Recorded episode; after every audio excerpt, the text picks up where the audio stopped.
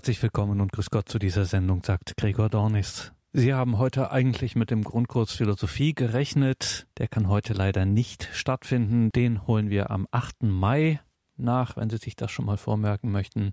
Aber, so bedauerlich das natürlich ist, gibt es uns doch Gelegenheit, heute Abend nochmal auf ein wichtiges Thema zu schauen, nämlich das Thema Vertrauen auch davon haben wir an diesem besonderen Abend, wo es ja einen außerordentlichen päpstlichen Segen gab, schon etwas gehört hier in unserem Programm.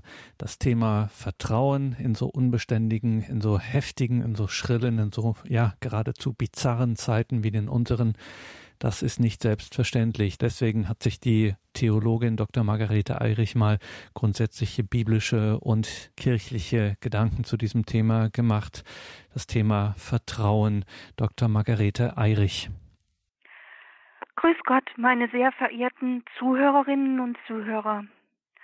Vor einigen Tagen sagte mir eine ältere Frau, die die Nachkriegszeit noch erlebt hatte, dass es bisher noch nie eine solch schlimme Zeit gegeben hätte. In der Tat gibt es augenblicklich viele Stürme und Bedrängnisse. Diese muss ich Ihnen sicherlich nicht auflisten. Vielleicht können auch einige von Ihnen diese vielen Bedrängnisse schon gar nicht mehr hören. Bevor ich mit der Betrachtung beginne, möchte ich aber den Herrn um den Heiligen Geist bitten, den eigentlichen Lehrer. Ja, Herr, bitte sende den Heiligen Geist, dass wir immer tiefer erfassen, was du uns sagen willst. Lege auf mich deine Worte. Sprich du aus mir.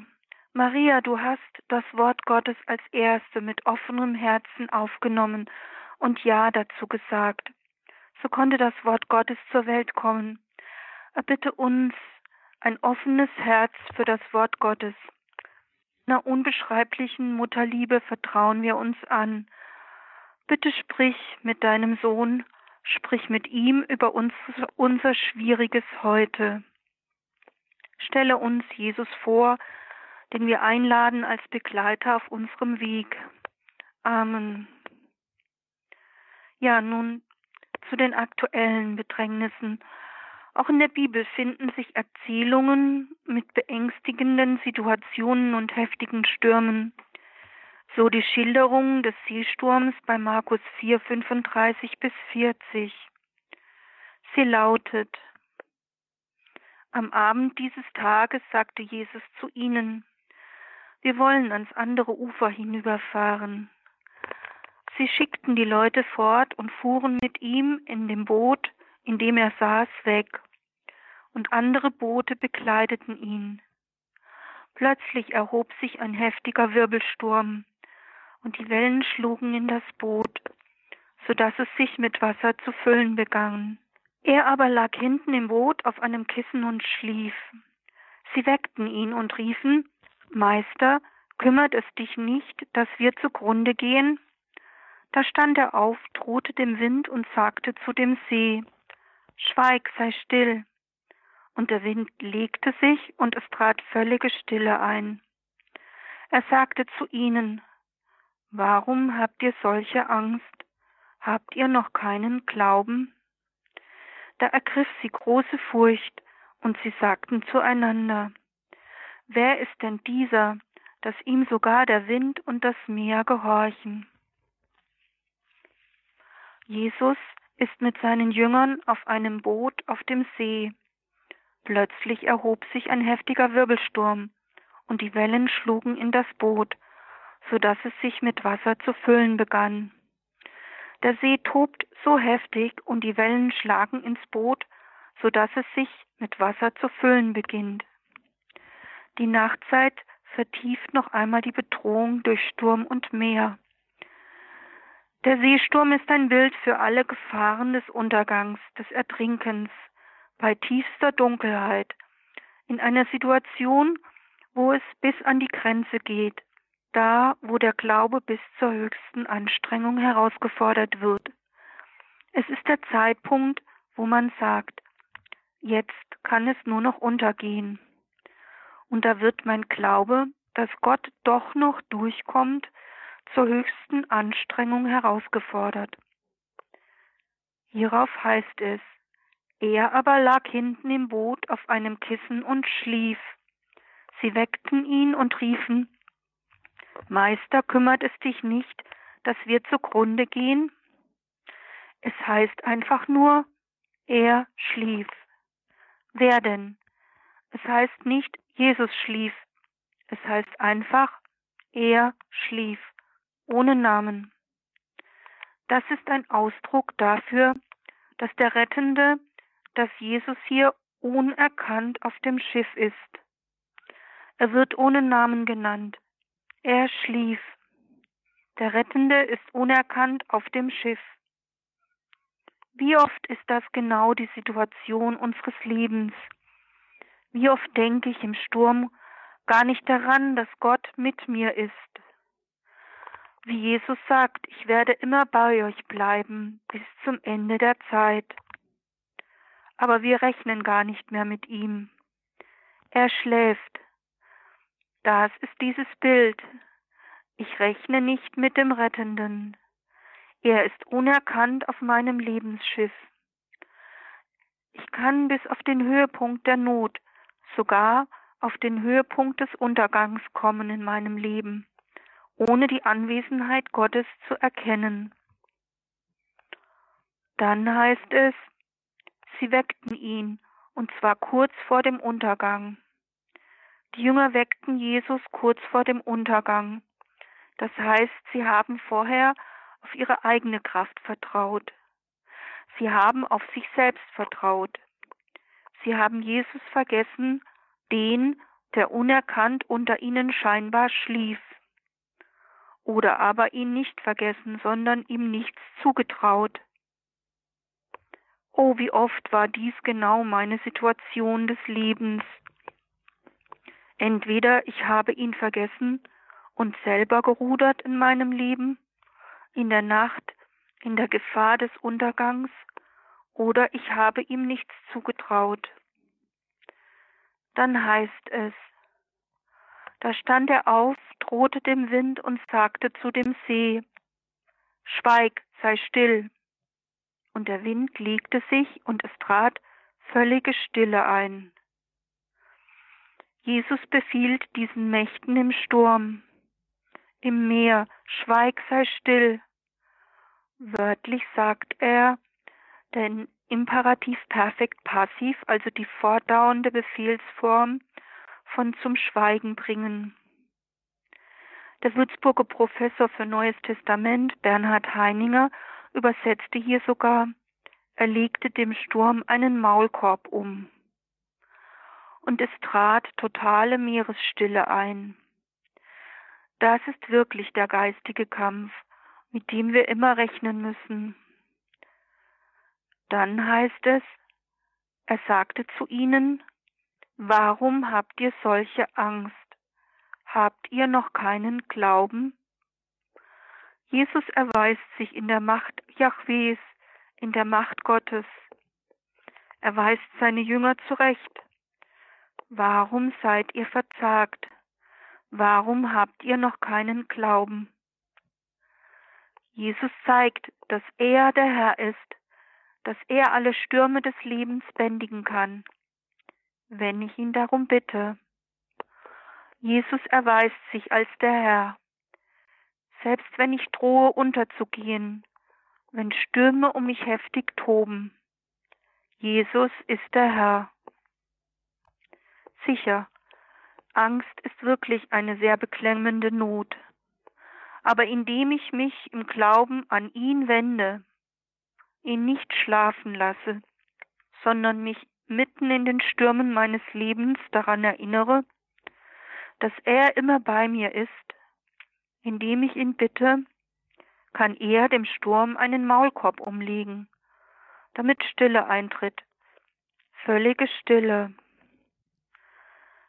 Wenn ich zu ihm rufe, kann er sich als Herr erweisen.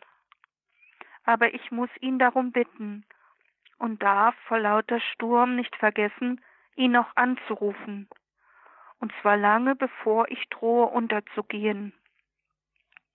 so kann im Glauben die Bedrohung hier und heute bestanden werden, im Glauben an den auferstandenen Herrn, im Glauben, dass er den Sturm besiegen kann.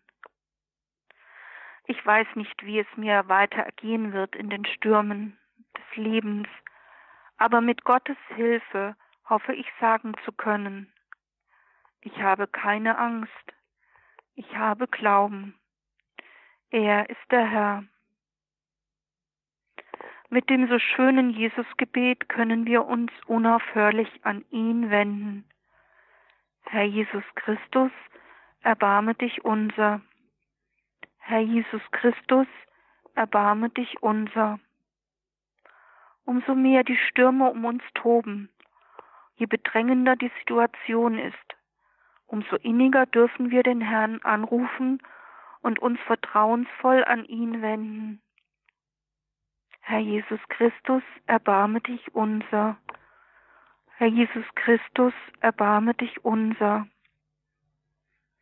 Wenn in unserem Leben die Lage aussichtslos zu sein scheint, er ist da. Herr Jesus Christus, erbarme dich unser. Zugegeben, Stürme sind eine große Übung des Glaubens, doch sie dienen unserem Glaubenswachstum unserem Wachstum im Glauben. Wenden wir uns immer voll Vertrauen an Gott, der alles vermag. Herr Jesus Christus, erbarme dich unser. Wenden wir uns unentwegt und vertrauensvoll an ihn. Herr Jesus Christus, erbarme dich unser.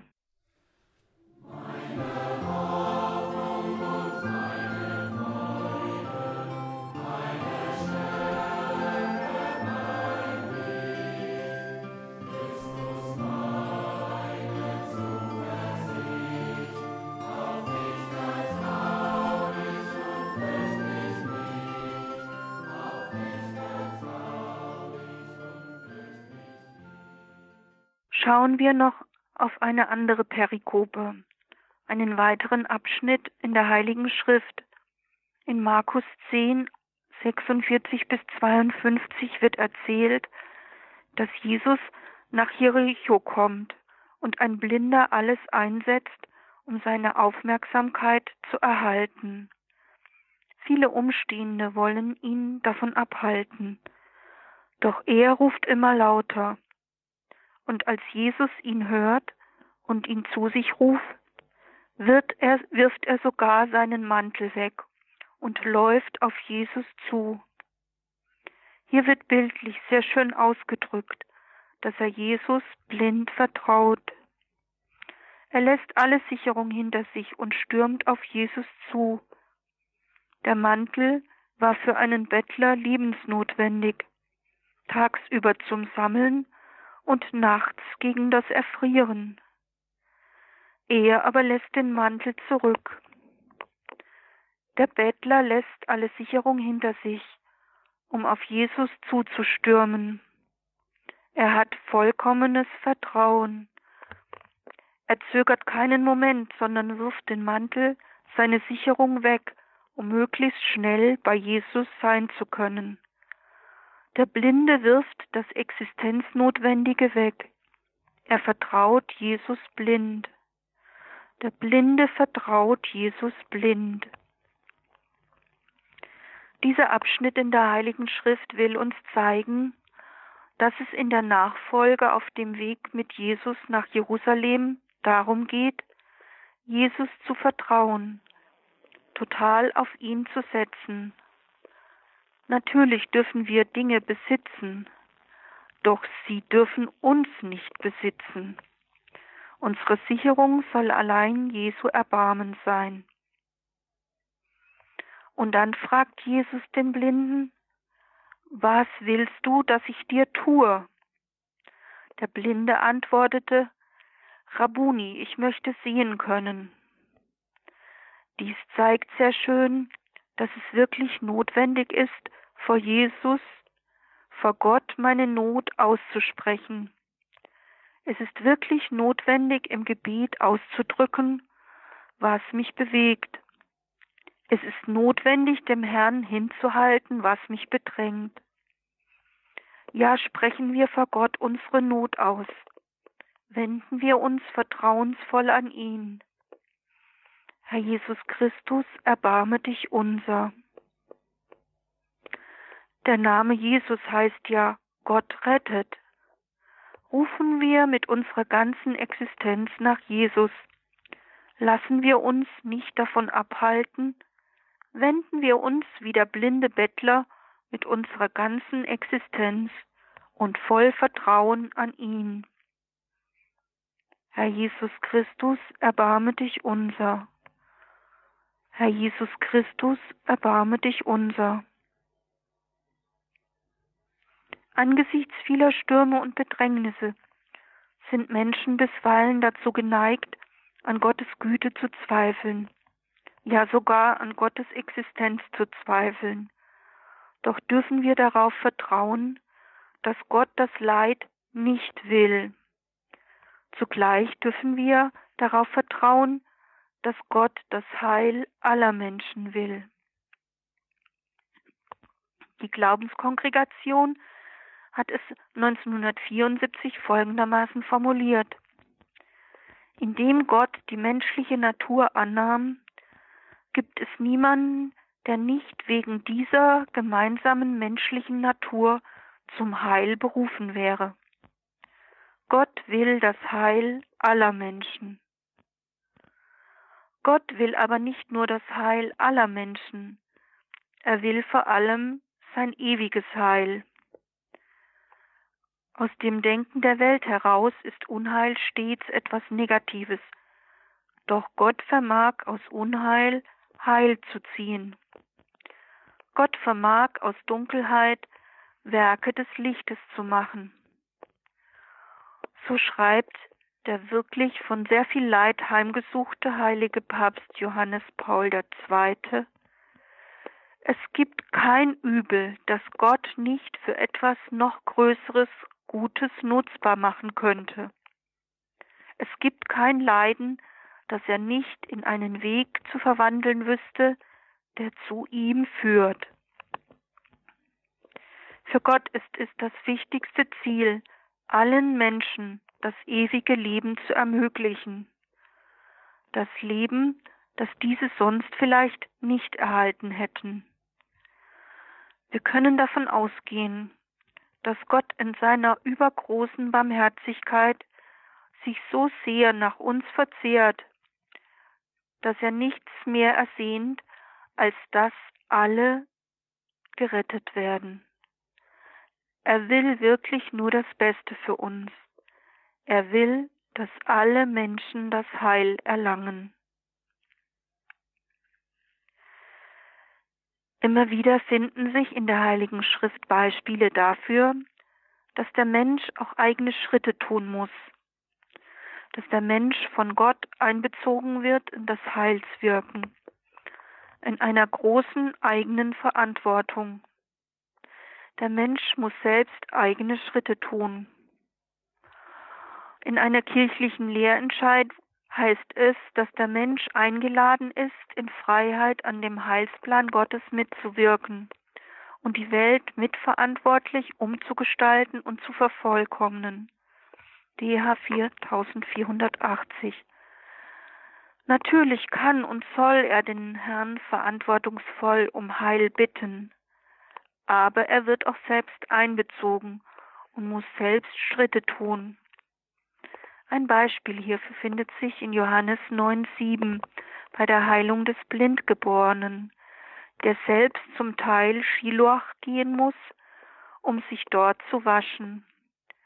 Auch bei der Heilung des Blinden in Jericho haben wir eben gehört, der Blinde muss nach dem Heil rufen, gegen alle Widerstände, und er muss zu Jesus hintreten.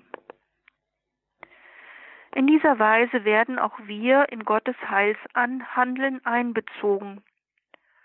Wollen wir Heil erlangen durch die Sakramente, werden wir in die Verantwortung genommen, daran mitzuwirken. Gott bezieht uns in sein Heilshandeln mit ein. Es bedarf unserer Glaubensschritte. Nun noch zu einem sehr bedeutsamen aktuellen Thema die geistige Kommunion. Wir haben ja aktuell die Situation, dass die meisten von uns gezwungen sind, den Herrn geistig in einer virtuellen heiligen Messe zu empfangen, die sogenannte geistige Kommunion. Die Vereinigung geschieht nicht mehr leiblich, sondern durch den Heiligen Geist. Bei den Radioexerzitien letzte Woche hat Kardinal Schönborn betont, dass für Gott doch alles möglich ist. Er vermag auch geistig zu uns zu kommen. Ihm sind in der Tat keine Grenzen gesetzt. Er, der Herr, kann zu uns ebenfalls auf geistige Weise in seiner ganzen Fülle kommen. Es hängt dies allein an unserem Glauben und unserer Sehnsucht, ihm wirklich die Türen unseres Herzens ganz weit aufzumachen. Wenn wir auf das Hochfest dieser Woche Maria Verkündigung schauen, so bekommen wir hier vor Augen geführt, dass Maria durch ihren Glauben und ihre Hingabe an den Willen Gottes den Herrn empfangen hat.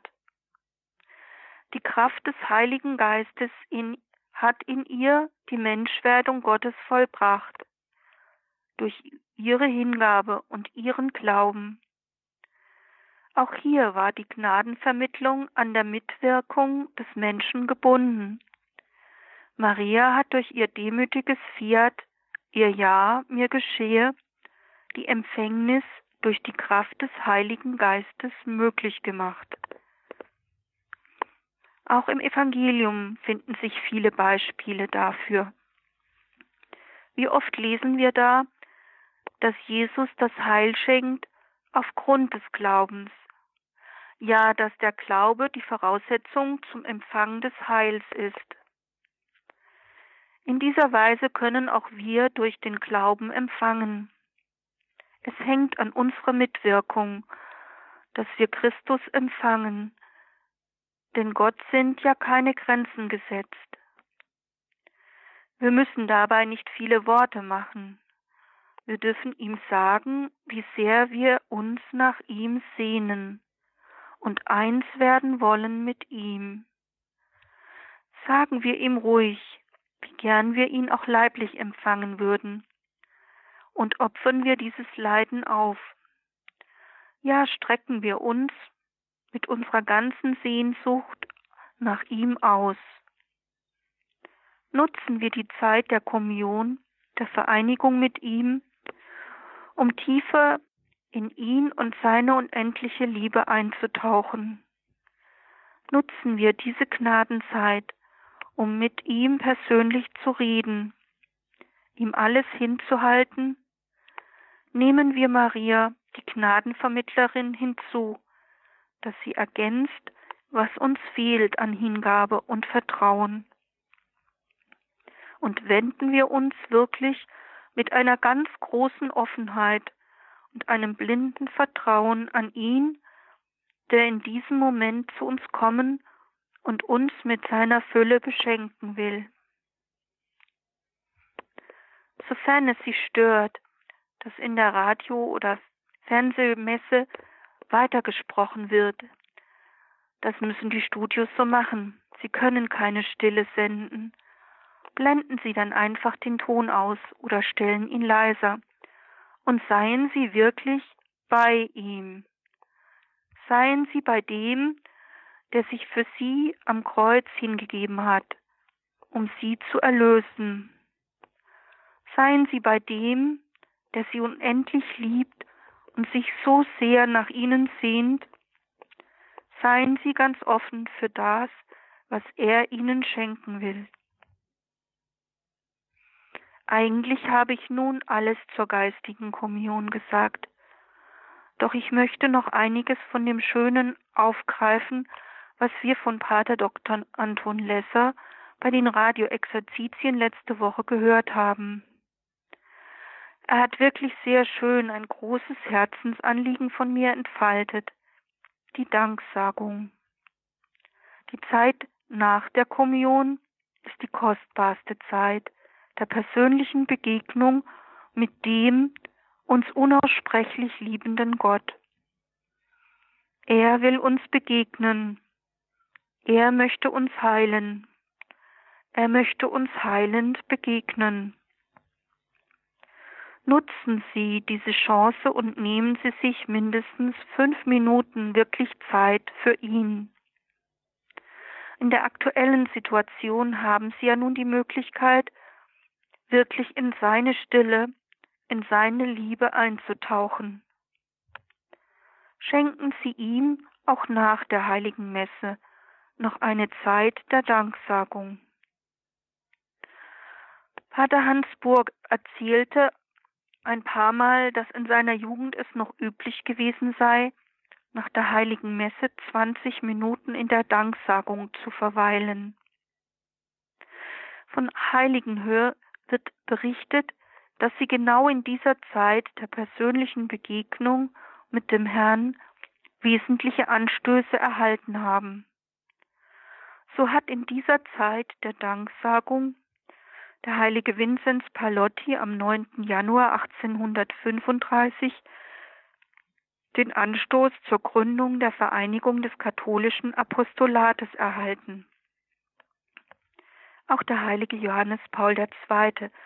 ist nach der heiligen Messe, soweit möglich, 15 Minuten dankend beim Herrn verweilt.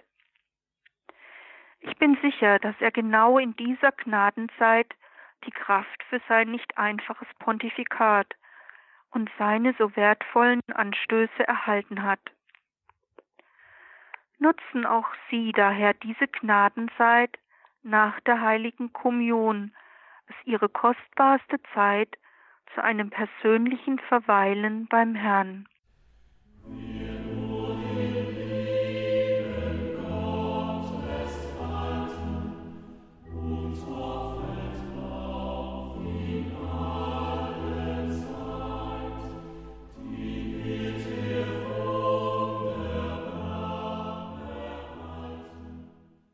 Immer wieder finden sich in der Heiligen Schrift Beispiele dafür, wie wichtig das Vertrauen in den Herrn ist.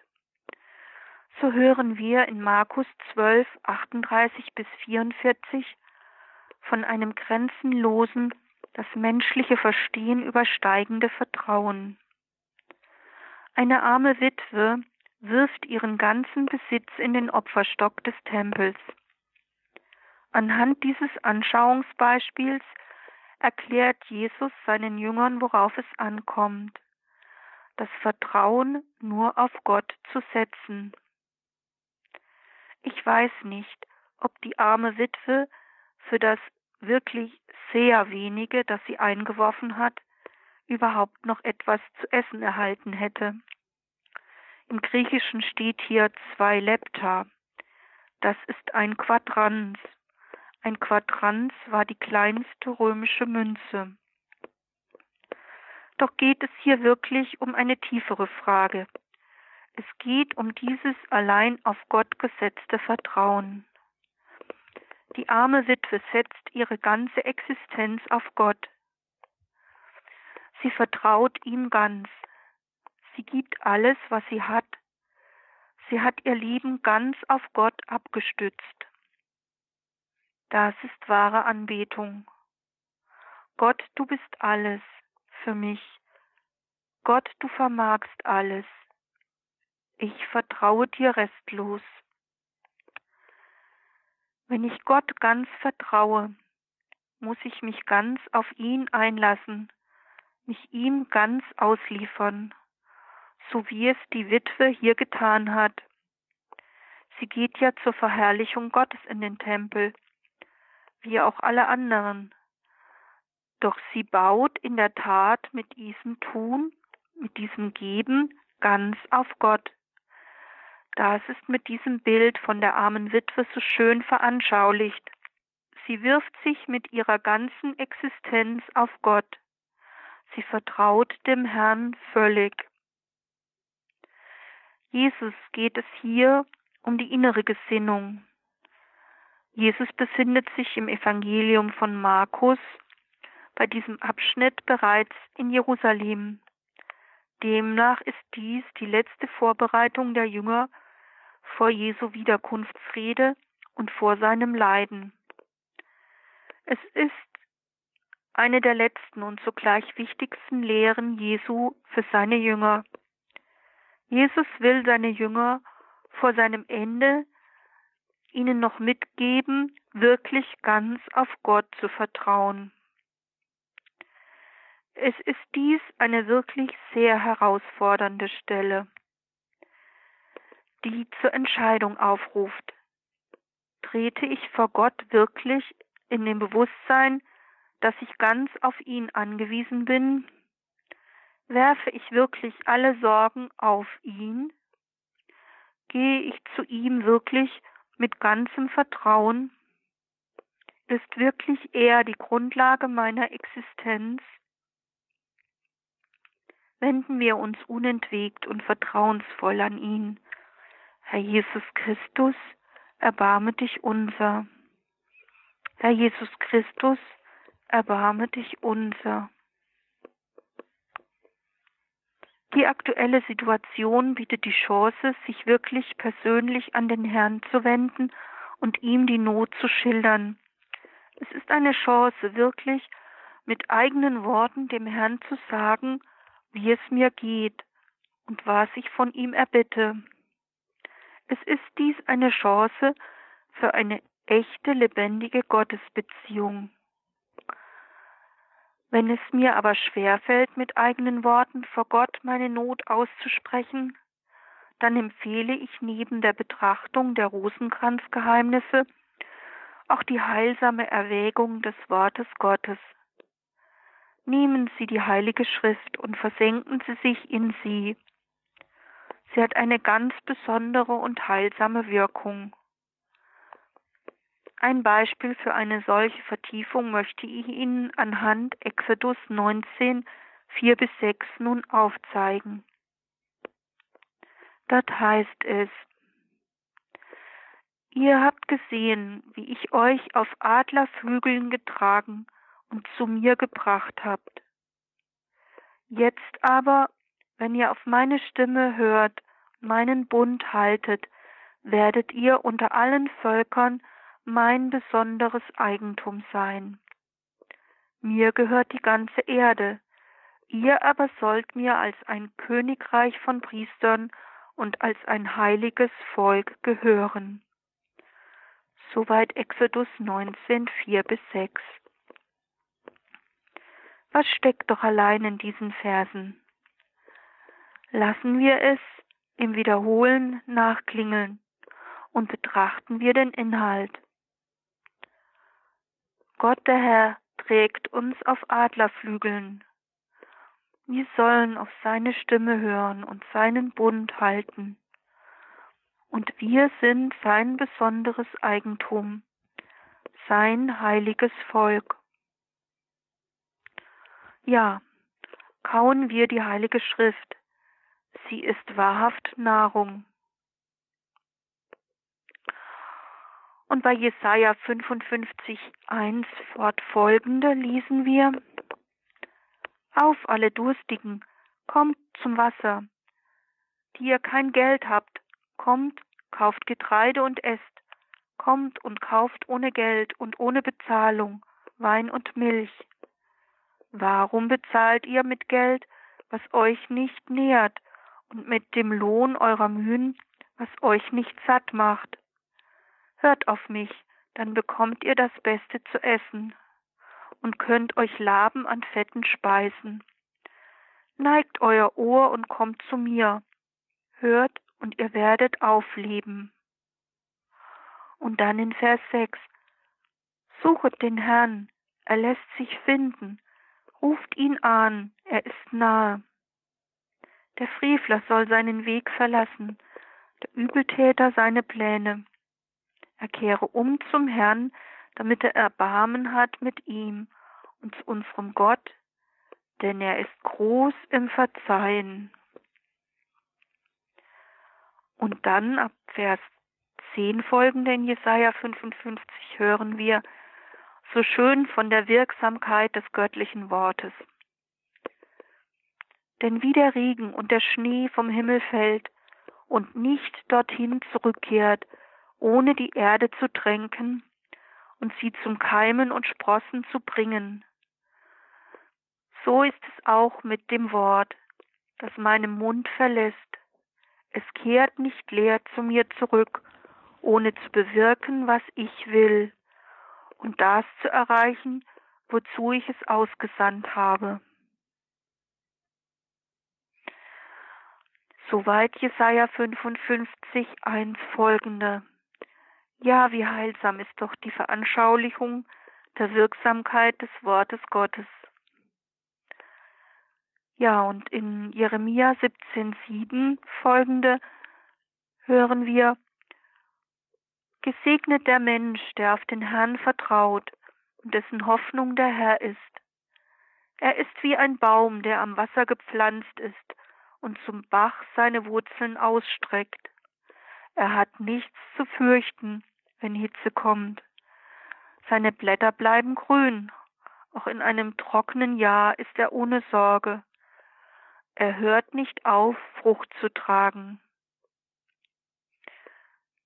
Soweit Jeremia 17,7. Und im Neuen Testament hören wir dann von der rechten Sorge bei Matthäus 6, 25 bis 34. Sorgt euch nicht um euren Lieben, was ihr essen und trinken sollt, noch um euren Leib, was ihr anziehen sollt. Ist nicht das Leben mehr als die Nahrung und der Leib mehr als die Kleidung?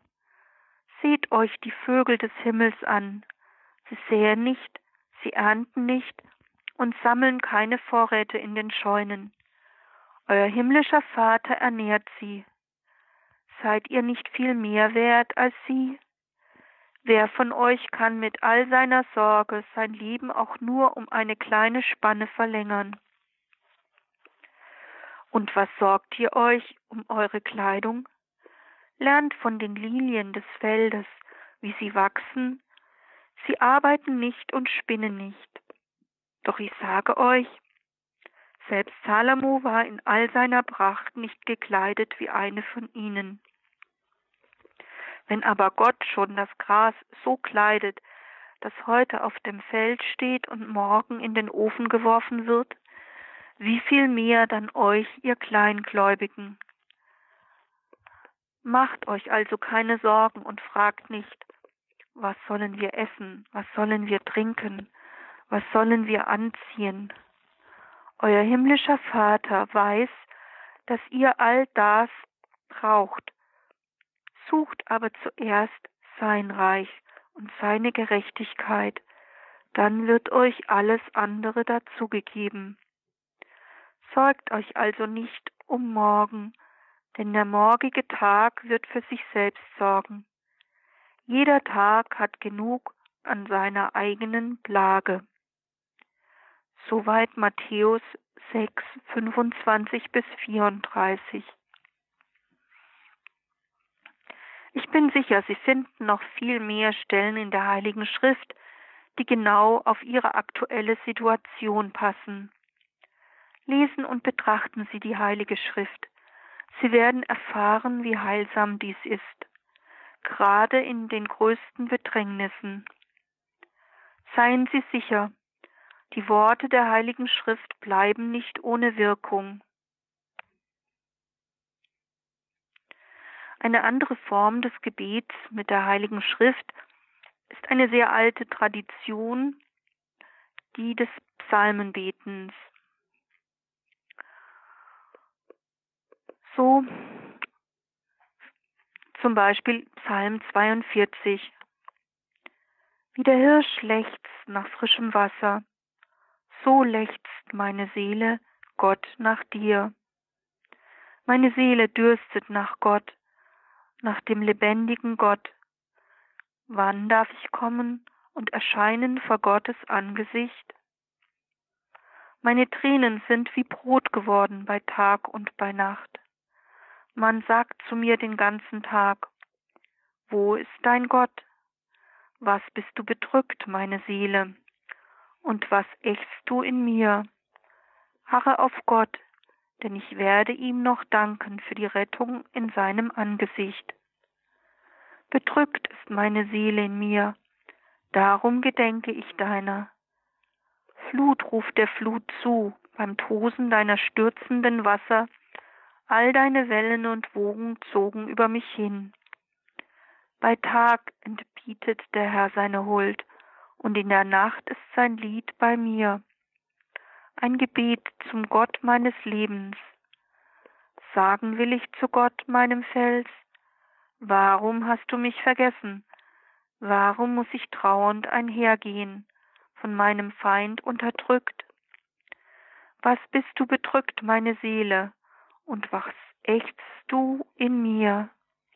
Harre auf Gott, denn ich werde ihm noch danken, der Rettung meines Angesichts und meinem Gott. Soweit Psalm 42. Ja, und dann Psalm 51, gerade für diese bedrängte, nach Umkehr schreiende Zeit, die so sehr einen Aufruf in sich birgt nach dem Erbarmen Gottes. Das ist in Psalm 51 so schön ausgedrückt, die Bitte, die Schuld abzuwaschen. Gott sei mir gnädig nach deiner Huld, tilge meine Frevel nach deinem reichen Erbarmen. Wasch meine Schuld von mir ab und mache mich rein von meiner Sünde. Denn ich erkenne meine bösen Taten und meine Sünde steht mir immer vor Augen. Gegen dich allein habe ich gesündigt. Ich habe getan, was böse ist in deinen Augen. Siehe, an Treue im Innersten hast du gefallen. Im Verborgenen lehrst du mich Weisheit. Entzündige mich mit Ysop, dann werde ich rein, wasche mich und werde weißer als Schnee. Lass mich Entzücken und Freude hören, Jubeln sollen die Glieder, die du zerschlagen hast. Verbirg dein Angesicht vor meinen Sünden. Tilge meine Schuld, mit der ich beladen bin. Erschaffe mir Gott ein reines Herz und einen festen Geist erneuere in meinem Inneren. Verwirf mich nicht vor deinem Angesicht, deine heiligen Geist nimm nicht vor mir. Gib mir wieder die Freude deines Heils rüste mich aus mit dem Geist der Großmut. Befreie mich von Blutschuld, Gott, du Gott meines Heils. Dann wird meine Zunge jubeln über deine Gerechtigkeit. Herr, öffne meine Lippen, damit mein Mund dein Lob verkünde. Schlachtopfer willst du nicht, ich würde sie dir geben. An Brandopfern hast du keinen Gefallen.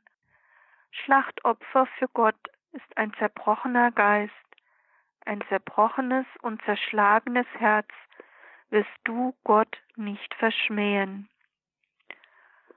So Psalm 51, der sehr schön nach Umkehr ruft und nach Erbarmen Gottes.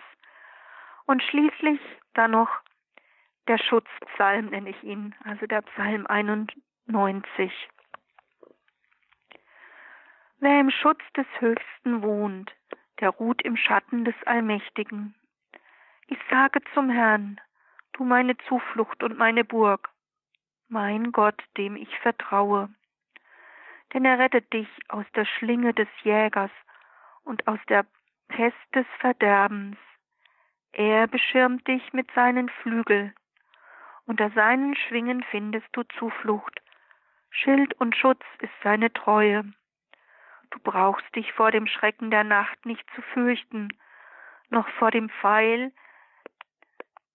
der am Tag dahinfliegt, nicht vor der Pest, die im Finstern schleicht, vor der Seuche, die wütet am Mittag. Fallen auch tausend an deiner Seite, dir zu Rechten zehnmal tausend, so wird es dich nicht treffen. Ja, du, Herr, bist meine Zuflucht, den Höchsten hast du zu meinem Schutz gemacht. Dir begegnet kein Unheil, deinem Zelt naht keine Plage. Denn er befiehlt seinen Engeln, dich zu behüten und auf all deinen Wegen. Sie tragen dich auf Händen, damit dein Fuß nicht an einen Stein stößt. Du schreitest über Löwen und Nattern, trittst auf jungen Löwen und Drachen. Weil er an mir hängt, will ich ihn retten. Ich will ihn schützen, denn er kennt meinen Namen. Ruft er zu mir, gebe ich ihm Antwort. In der Bedrängnis bin ich bei ihm. Ich reiße ihn heraus und bringe ihn zu Ehren. Ich sättige ihn mit langem Leben. Mein Heil lass ich ihn schauen. Soweit der so schöne Psalm 91. Sie werden im Wort Gottes noch viele weitere schöne Stellen finden. Ich kann Sie nur dazu ermutigen, gerade in bedrängten Zeiten das Wort Gottes, die Heilige Schrift, zu lesen und zu kauen. Wiederholen Sie das Wort Gottes. Die Wüstenväter und Mütter, die Menschen, die in der frühen Kirche in die Einsamkeit der Wüste zogen, haben davon gelebt. Sie haben ihre inneren Kämpfe, die ja gerade umso mehr kommen, wenn man mit Gott allein ist, bestanden, indem sie Worte der Heiligen Schrift wiederholt haben. Ja, kauen Sie das Wort Gottes. Auch das bereits erwähnte Jesusgebet ist ein heilsames Wort Gottes. Herr Jesus Christus, erbarme dich unser. Herr Jesus Christus, erbarme dich unser. Abschließend empfehle ich, auf die zu schauen, die sich vor uns schon in der Drangsal bewährt haben. Ja, schauen Sie auf die, die uns die Kirche als Vorbild und Fürsprecher gegeben hat. Die Heiligen, allen voran vor allem die Gottesmutter, die ein einzigartiges Beispiel für Gottvertrauen ist. Sie hat, wie wir in dieser Woche an Maria Verkündigung betrachtet haben, Ja gesagt zu Gottes Willen. Sie hat Ja gesagt in einer ganz unbegreiflichen Frage, dass sie Mutter des Herrn werden soll. Sie hat immer wieder wirklich schwierige Situationen in ihrem Leben gehabt, sei es die Flucht nach Ägypten, sei es die dreitägige Suche ihres zwölfjährigen Sohnes Jesus, sei es ihr Mitgehen des Kreuzwegs bis hin zum Ausharren unter dem Kreuz. Immer wieder hat sie ihr mir geschehe, ihr Fiat gesprochen. Vertrauen wir uns und die unsrigen ganz besonders ihr an. Verschiedene Bischöfe und ernannte Bischöfe haben dies am Hochfest Maria Verkündigung am vergangenen Mittwoch für die ihnen anvertraute Herde vorgemacht. Vertrauen wir uns und die unsrigen ihrem Herzen an. In diesem Herzen ist ganz besonders auch ihr Sohn. Vertrauen wir uns beiden heiligsten Herzen an in einer Weihe. Die Lehrerin schlechthin für ein kindliches Vertrauen ist sicherlich die kleine Therese von Lisieux. Sie sagt, mein Weg ist ganz Vertrauen und Liebe. Bewahren Sie sich ja Ihr Vertrauen.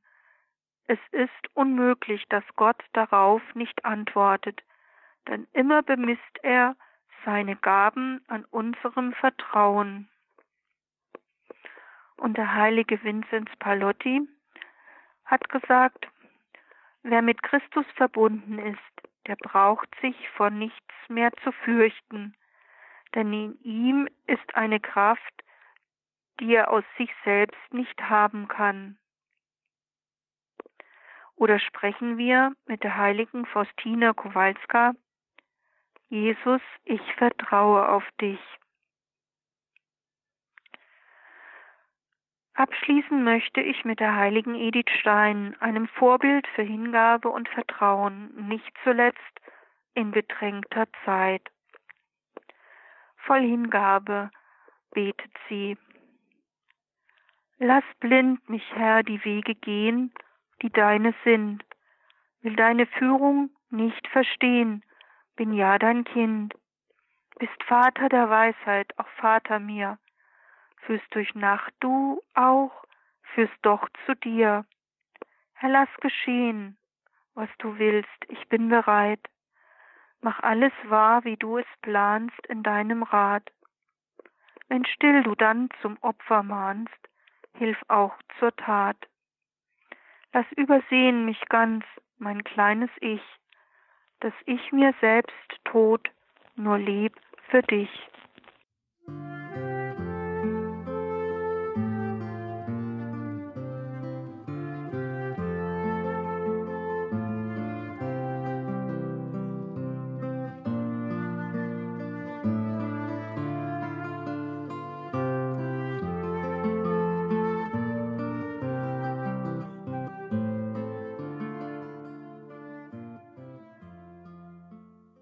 In der heutigen Credo-Sendung hörten Sie Dr. Margarete Eirich mit einem Beitrag zum Thema Vertrauen in schwieriger Zeit.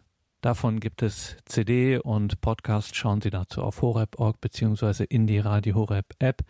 Empfehlen Sie Radio Horeb weiter, teilen Sie das vor allem jetzt, wo wir so kontaktgesperrt sind, teilen Sie das in den sozialen Medien, machen Sie mit einem Anruf, mit einer WhatsApp-Nachricht, was auch immer, darauf aufmerksam, dass es diese Möglichkeit hier bei Radio Horeb gibt, zum Beispiel die Heilige Messe mitzufeiern, dreimal am Tag um sieben, um neun und um 18 Uhr, dass wir hier miteinander und füreinander beten. Danke, dass Sie uns in diesen Tagen nicht vergessen. Gerade jetzt müssen wir immer wieder darauf hinweisen, Radio Horeb und Radio Maria sind ausschließlich spendenfinanziert. Das heißt, alle Geldmittel, die hierfür nötig sind, für diese Radiofamilie, für die Gebetsfamilie von Radio Horeb und Radio Maria, all das ist nach seiner materiellen Seite nur durch ihre Spenden möglich. Wenn es die nicht gäbe, gäbe es auch dieses Radio schlicht und ergreifend nicht. Deswegen ein herzliches Vergelt's Gott allen, die dieses Werk möglich machen, durch ihr Gebet, durch ihre Spende, durch ihre geistliche und materielle Zuwendung.